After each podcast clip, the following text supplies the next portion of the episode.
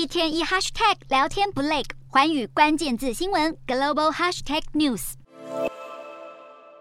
美日韩三国一号在夏威夷的美军印太司令部展开国安高层会谈，出席代表分别是美国国安顾问苏利文、日本国安局长秋叶刚男以及南韩国家安保市长金圣汉。根据白宫发布的会议摘要，三人谈到几项区域安全，不只批评俄罗斯入侵乌克兰，也表示要共同维护台海和平，并且北韩核武问题更是棘手挑战。美日韩谴责平壤当局持续发展大规模杀伤武器，也一致同意不能轻忽对方的核武测试，强调如果第七次核试真的发生，肯定会采取强力回应。在安全事项之外，三方会谈也扩及科技供应链。金圣汉表示，美日韩在半导体和动力电池等领域的供应链问题上是共同利益远大过分歧。白宫摘要也形容，美国对日韩的联盟承诺如钢铁般坚定，期盼以印太地区为愿景基础，携手强化三边合作。